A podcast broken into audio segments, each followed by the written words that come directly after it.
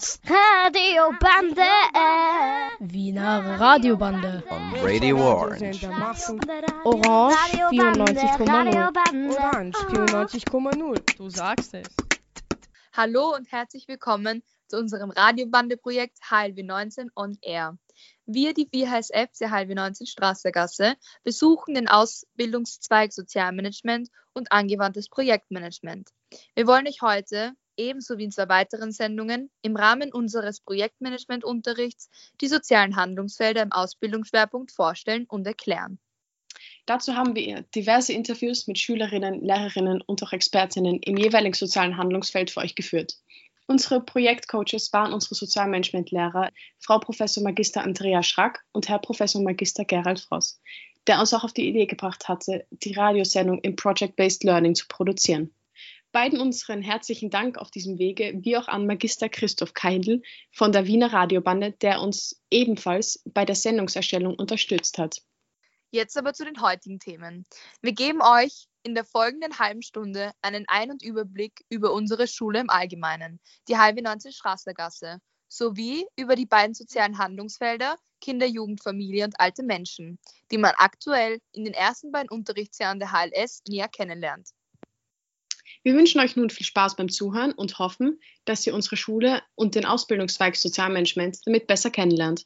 Und vielleicht sehen wir uns ja einmal bei uns in Grinzing.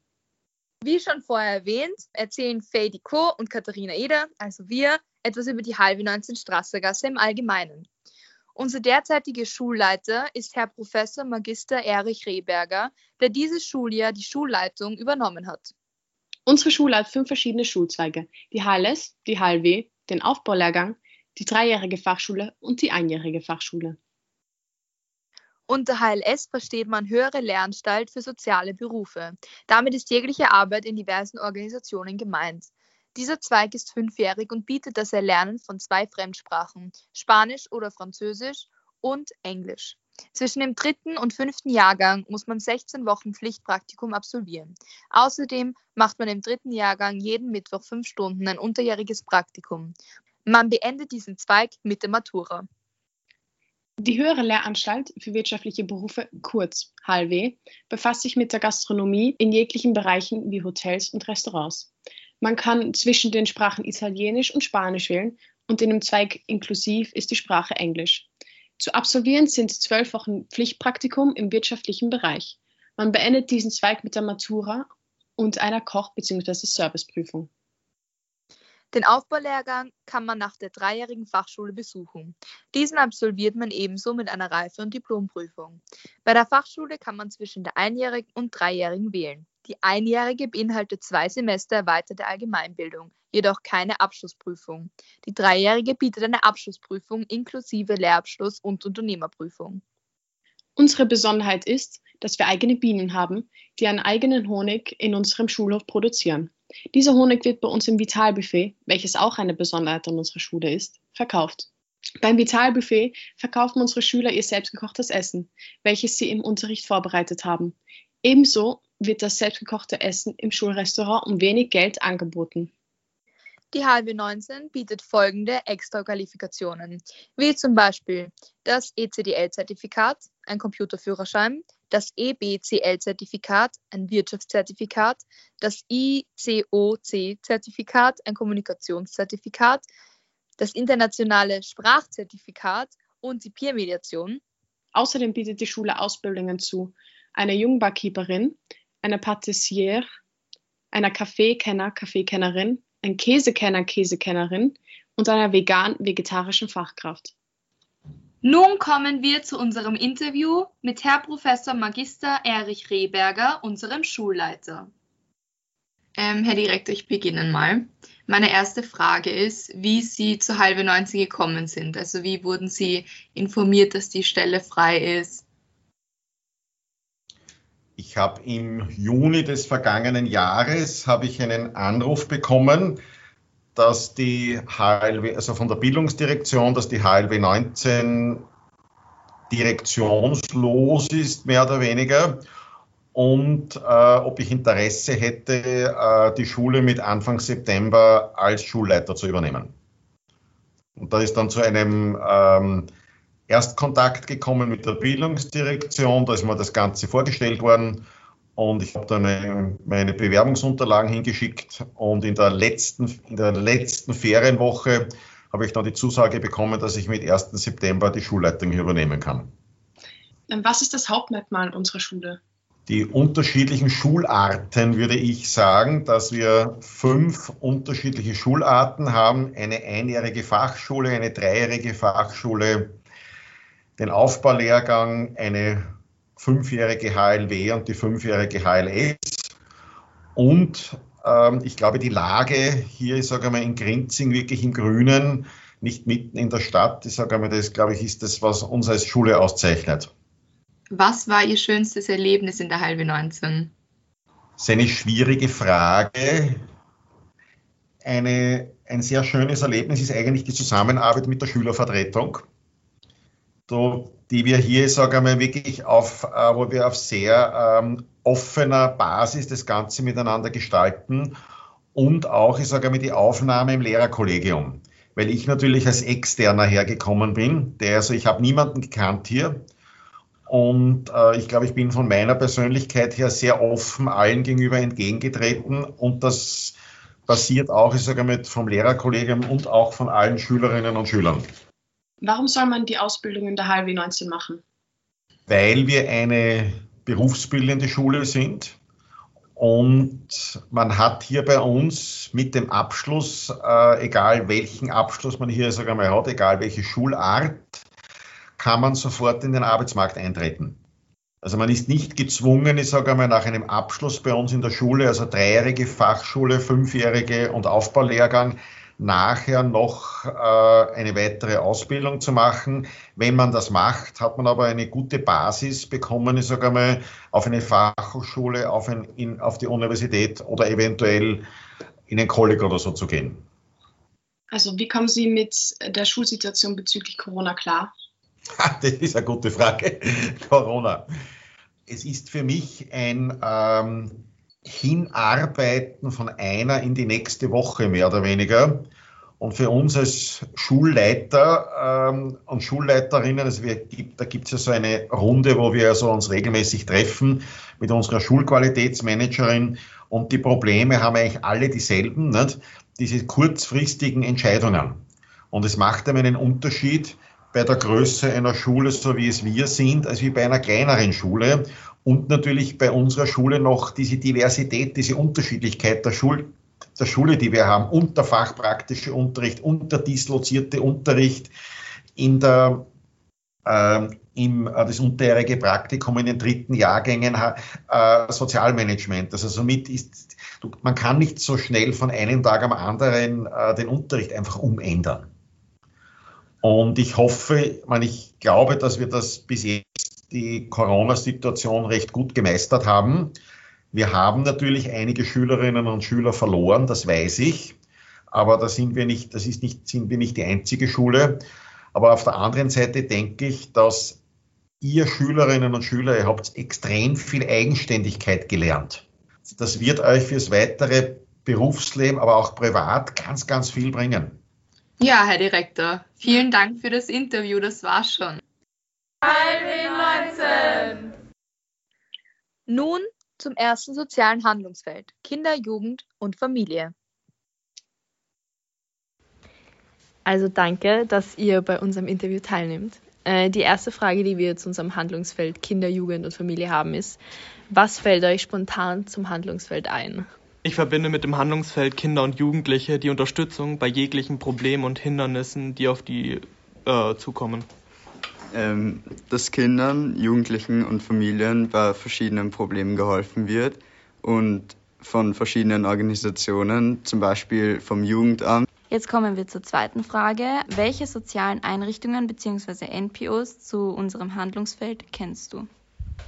Also mir fallen zu der Einrichtung Kinder, Jugendliche und Familie einmal SOS Kinderdorf ein, dann gibt es noch Jugendamt oder Caritas ist auch sehr bekannt, Möwe und ähm, Kinderhospiz gibt es auch.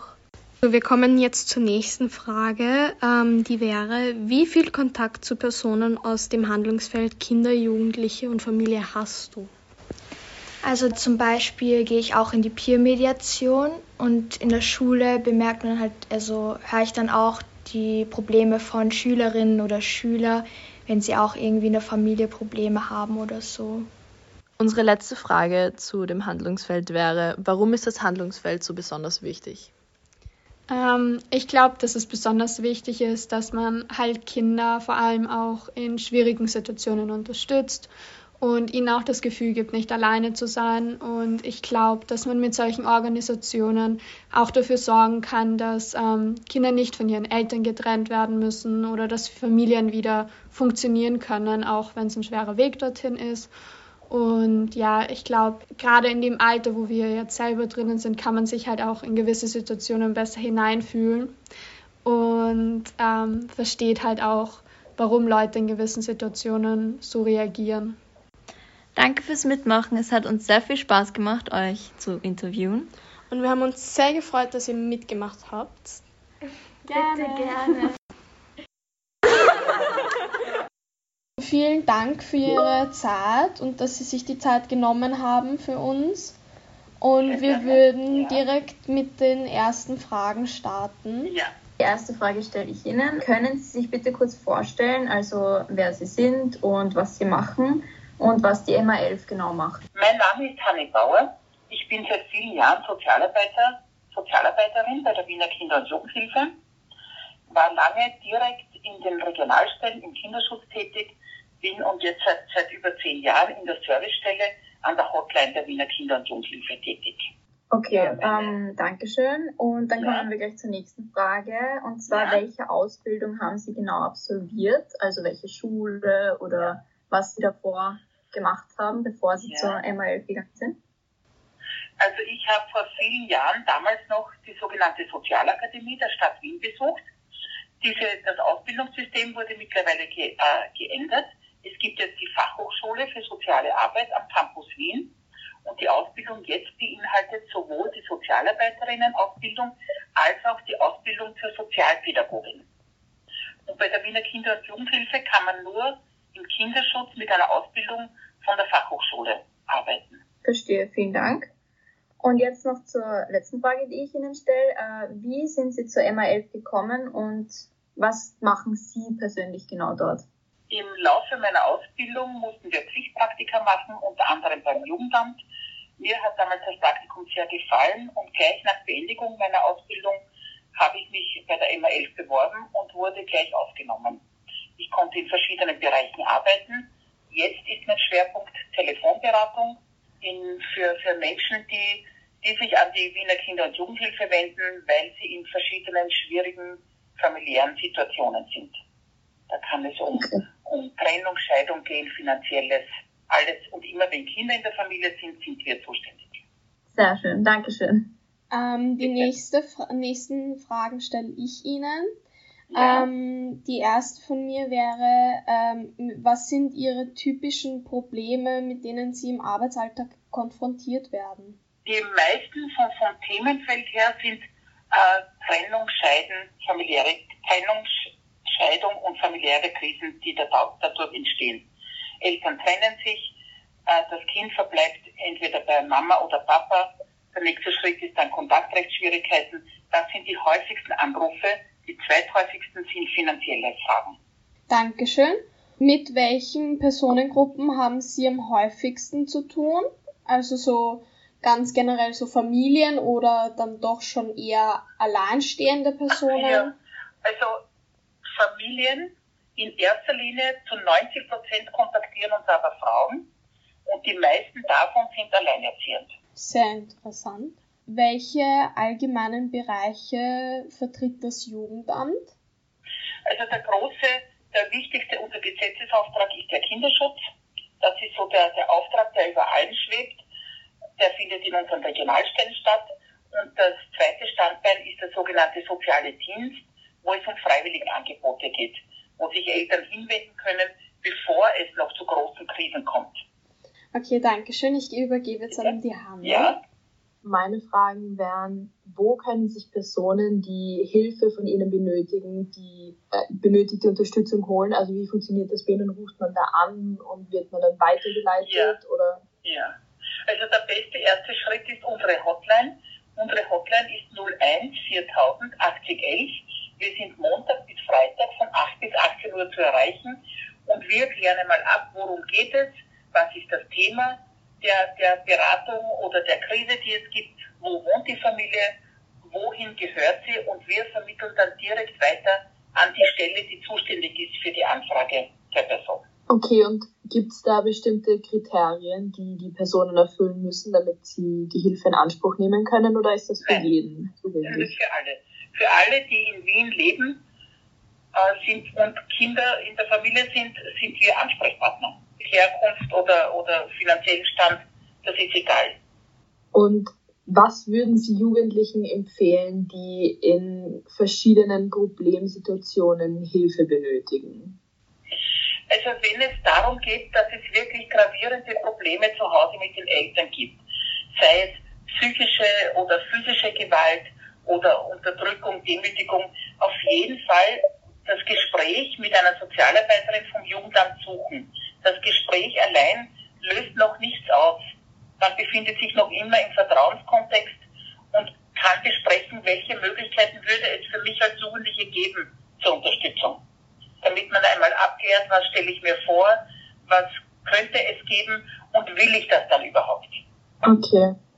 Unsere letzte Abschlussfrage wäre jetzt noch, was macht Ihren Job einzigartig? Der viele, der viele Kontakt mit Menschen, äh, dass man wirklich vielen Menschen helfen kann, dass man auch viele positive Rückmeldungen bekommt. Es ist nicht immer alles nur negativ. Vieles beginnt dramatisch und schwer und man glaubt, es geht nicht mehr weiter. Aber mit, mit vielen Gesprächen und Unterstützung können sich viele Probleme wirklich gut lösen und die Familie kann wieder gut allein ohne Unterstützung weiterleben. Vielen Dank, Frau Bauer, dass Sie sich die Bitte. Zeit genommen haben. Und das wäre es dann auch schon sogar gewesen. Ein Artikel, den wir besonders interessant fanden, war der Artikel Corona-Krise, wie groß ist die psychische Belastung für Kinder und Jugendliche von der Medizinischen Universität in Innsbruck. Der Lockdown hilft zwar vielen Leuten am Leben zu bleiben, aber der Alltag von Kindern und Jugendlichen hat sich stark verändert. Und diese leiden halt auch am meisten unter dem Lockdown und den Maßnahmen der Corona-Krise. Beispielsweise werden soziale Kontakte mit Freundinnen und der Schulbesuch ja ausgeschlossen durch den Lockdown und das heißt, das fehlt, was sich dann einfach auf die psychische und psychosoziale Gesundheit der Kinder auswirkt. Und ein längerer Ausschluss aus dem Lern- und Erfahrungsräumen beeinträchtigt bei Kindern und Jugendlichen die emotionale, soziale und kognitive Entwicklung, was jetzt schon Auswirkungen zeigt. Es ist dann auch so, wenn die Probleme von den Eltern, also wirtschaftliche Probleme, finanzielle Probleme oder auch der Berufsverlust von den Eltern dazu kommt, wirkt das eben noch mehr als Belastungsfaktor für die Kinder und wenn dann auch noch die schulische Struktur wegfällt, ist es eben ganz besonders schlimm.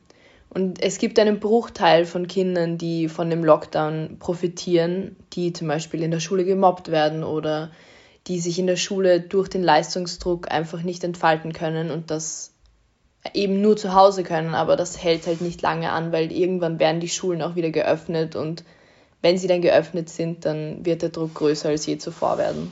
Vor allem, weil sich die Kinder, wie Hanna gerade schon gesagt hat, ähm, schwer tun, einen Anschluss zur Schule und zum Unterricht zu finden und diesen auch quasi verloren haben, äh, ist die Krise auch sehr nachteilig für die Kinder. Ähm, während der Krise ist auch festgestellt worden, dass der Konsum von illegalen Substanzen bei Jugendlichen sehr angestiegen ist. Das, der Grund dafür könnte sein, dass äh, die Jugendlichen viel mehr Zeit haben, die Sachen zu konsumieren. Aufgefallen ist auch, dass äh, Internet und soziale Medien noch intensiver als vorher genutzt werden, auch natürlich, wenn man sehr viel Zeit zu Hause verbringen kann und nicht weiß, was man machen kann, weil man ja nicht rausgehen darf. Es gibt auch verschiedene Zeichen für zu hohe Belastung. Das sind zum Beispiel Schlafstörungen, Ängste, Antriebslosigkeit, Depressionen und das Nicht-Einhalten von Regeln, was eben bei vielen Jugendlichen auftritt und sie sehr belastet. Weiter geht's mit dem Handlungsfeld. alte Menschen. Nun kommen wir zu einem Handlungsfeld, das momentan gerne in den Medien steht. Alte Menschen. Ein Bereich, der in unserer Zukunft immer wichtiger wird und auch jetzt schon äußerst wichtig ist. Aber viele junge Menschen haben kaum bis gar nichts mit diesem Bereich zu tun. Außerhalb ihrer Großeltern natürlich. Deswegen haben wir zwei Schülerinnen aus unserer Schule zu diesem Handlungsfeld befragt. Wegen Datenschutzgründen können wir leider keine Namen verwenden. Zuerst mal, ab wann denkst du, sind Menschen alt? Wenn sie, sich, wenn sie sich nicht mehr selbst versorgen können oder vielleicht Hilfe brauchen. Mhm. Was fällt dir zum Handlungsfeld alte Menschen ein? Ähm, es ist die Versorgung und Unterstützung von alten Menschen. Kennst du irgendwelche Einrichtungen, NPOs, die sich mit alten Menschen befassen? Ähm, naja, ich glaube, die Türkenschanze, die gibt es. Und ich kenne die, die in Gensendorf ist, die ähm, Pensionistenheim. Wie viel Kontakt zu Personen, also zu alten Menschen hast du, beziehungsweise Leute, die da arbeiten? Also so zu meiner Oma halt, Leute, die in dem Handlungsfeld arbeiten, habe ich nicht wirklich Kontakt, außer in meinem Praktikum. Ich habe halt letztes Semester im Altersheim gemacht. Und sonst manchmal manchmal begegne ich halt alten Leuten in meinem Dorf, aber nicht so direkten Kontakt. Die letzte Frage, warum findest du, ist das Handlungsfeld alte Menschen wichtig? Ähm, weil alte Menschen oft übersehen werden.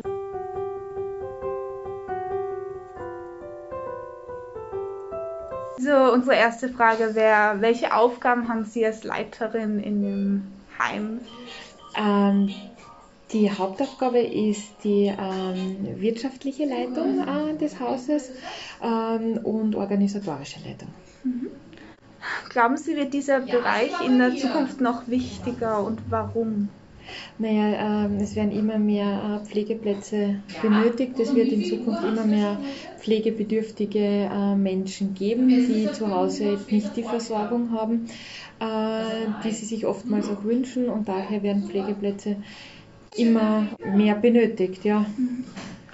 Äh, was für Schwierigkeiten gibt es bei der Pflege von älteren Menschen? Nein, das ist immer, die, was ist das Schwierige? Also grundsätzlich ist es eine schöne Arbeit mhm. und Schwierigkeiten. Es ist natürlich immer ähm, Herausforderungen, auf die individuellen Persönlichkeiten einzugehen, auf die Erkrankungsbilder äh, einzugehen. Aber das sind jetzt keine Schwierigkeiten, sondern das sind Herausforderungen. Mhm. Dann was sind die Hauptgründe, dass Personen in ein Altersheim kommen? Naja, das ist zum einen, dass sie sich selber nicht mehr versorgen können mhm. zu Hause, dass sie es einfach aufgrund ihrer körperlichen äh, Einschränkungen nicht mehr schaffen und weil sie oft keine Angehörigen mehr haben, äh, die die Pflege übernehmen können mhm. und sie da Unterstützung brauchen. Warum ist es wichtig, dass ältere Menschen Hilfe bekommen? Naja, eben weil, ja. das ist der Hauptgrund, weil sie sich selber eben nicht mehr versorgen können, weil sie äh, es oft nicht mehr schaffen, den Alltag alleine zu bewältigen. Aber das sind auch ganz einfache Dinge im täglichen Leben. Das fängt beim Einkaufen an, das kommt bei der, bei, fängt bei der Körperpflege an. Ähm, wenn das alleine einfach nicht mehr machbar ist, hat das vielleicht auch nicht mehr die Lebensqualität, die man, die man selber gerne hätte. Und durch den Einzug in ein Pflegeheim und durch die Unterstützung kann man das dann natürlich wieder verbessern. Wie schaffen Sie es, die älteren Menschen momentan bei Laune zu behalten, also sie irgendwie zu beschäftigen? Nein, das ist jetzt in der Zeit durch viele, viele individuelle Gespräche, ähm, Aktivitäten, die im Rahmen der Covid-19-Verordnungen möglich sind, dass die durchgeführt werden, Mitarbeiter in, in äh, halt Bewohner einzubinden in, in, in, in kleinere äh, Gruppen, sofern das eben äh, erlaubt ist und das gesamte Aktivitätenprogramm äh, umzugestalten und anzupassen, aber auf keinen Fall damit aufzuhören. Welche Berufe kann man in dem Heim so finden? Also äh, na, das ist das vielfältig. Also das, das, das fängt an bei der ähm, Verwaltungsfachkraft, das geht über den Haustechniker, in dann die ganzen Pflegeberufe, die Diplomkrankenpflege, die Pflegeassistenten, die Abteilungshelfer, die Reinigungskräfte, die wir haben, die Seniorenbetreuer natürlich, Studenten, Praktikanten Also da ist, ist ganz vielfältig. Äh, wie finanzieren Sie das Heim? Ähm, zum einen äh, haben wir bestehende äh, geförderte Plätze, die durch den Fonds Soziales Wien gefördert sind und zum anderen auf Privatzahlerbasis. Mhm. Und unsere letzte äh, Frage, was würden Sie jungen Menschen über das Thema alte Menschen auf den Weg mitgeben? Äh, nie den Bezug zum alten Menschen verlieren. Also wirklich den Kontakt zum alten Menschen zu suchen, äh, das Gespräch äh, zu suchen, weil äh, ein älterer Mensch hat einfach einen riesigen Erfahrungsschatz und ähm, sehr viel, ja, also Lebensweisheiten sind es oft gar nicht, aber äh, sehr viel zum Erzählen. Und ich finde das immer total schade, wenn das dann äh, wegbricht. Es interessiert sich niemand mehr, es nimmt das niemand mehr auf. Ähm, ja, nahe am alten Menschen dran zu bleiben. Und was ich mir wünschen würde, ist ja ein generationenübergreifendes Heim, wo wirklich junge Kleinkinder mit älteren Menschen äh, zusammenarbeiten. Weil das ist einfach eine schöne Ergänzung und wir dürfen nicht vergessen, wir werden alle einmal in die Situation kommen. Aber wenn es jetzt noch sehr, sehr weit weg ist. Aber auch uns wird das einmal treffen. Und die älteren Menschen schätzen das extrem, wenn sie sich mit jüngeren Menschen austauschen können.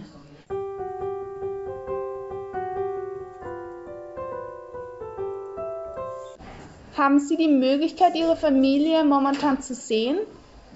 Ja, momentan nicht viel. Ja. Nicht? Also, Können Sie sie irgendwie äh, per Handy anrufen? Also, ja, telefonisch schon, aber das bringt mir nichts. Weil wann dann, das Ja. geht ja jetzt schon ein Jahr, nicht? ähm, ob Sie schon geimpft Nein, wurden? nein, das lehne Okay. ich ab, ja. Nein, ich habe kein Vertrauen zu den Impfstoffen.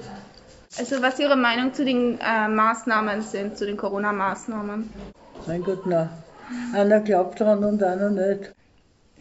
Haben Sie die Möglichkeit, Ihre Familie momentan zu sehen? Ist das... Einmal in der Woche und zwar aber nur bei der Haustür. Ja. mhm. Ich bin bereits zweimal geimpft ge- und, Mhm. und bin froh darüber, dass es also gut gegangen ist. Und ich habe zwar das erste Mal, das zweite Mal eigentlich, ein bisschen Schwierigkeiten gehabt, das, Mhm. so, aber naja, so, so Kleinigkeiten eigentlich, muss ich nur sagen. Äh, was genau, ähm, was halten Sie denn genau von den Corona-Maßnahmen momentan?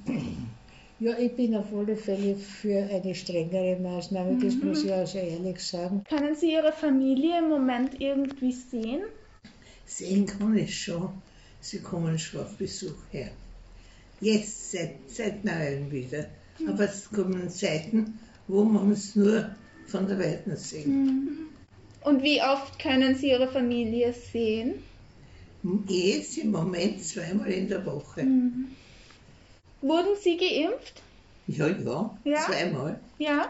Und hatten Sie dabei irgendwelche Nebenwirkungen? Gar nichts, gar nichts. Oder gab es irgendwelche Probleme beim Impfen selber oder Nein. beim Anmelden? Nein, nein. Und was, was halten Sie von den momentanen Corona-Maßnahmen? Ja, mein Gott, wissen Sie, diese Geschichte mit der Marona, das ist dem Ganzen über den Kopf gewachsen. Mhm. Man hat nicht gerechnet, dass es so einen Ausmaß nimmt. Und jetzt natürlich wissen sie nicht, wohin. Dass sie was unternehmen, das ist notwendig, das ist klar. Nur ob das wirksam ist, ich weiß Mhm. es nicht. Dies war unser Beitrag über das soziale Handlungsfeld alte Menschen. So, das war's für heute. Danke fürs, fürs Zuhören und danke an alle Mitwirkenden. Und in den unseren beiden nächsten Sendungen wollen wir euch Einblicke in die Themenbereiche Gesundheit, Krankheit, Beeinträchtigung, in die Grundsicherung und die Straffälligkeit sowie in Themenbereiche Migration, Asyl, Integration, internationale Sozialarbeit, Entwicklungszusammenarbeit sowie Bildung und Beruf geben. Alles Liebe und Gesundheit wünscht euch die 4HSF aus der HLW 19 Straßegasse in Grinzing. HLW 19!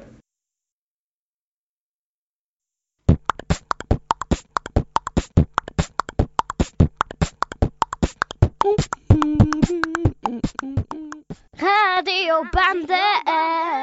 Die Wiener Radiobande gibt es jeden zweiten und vierten Montag im Monat von 11 Uhr bis 11.30 Uhr auf Radio Orange 94.0. Radiobande. Wiener Radiobande. on Radio Orange. We hope you enjoyed our program.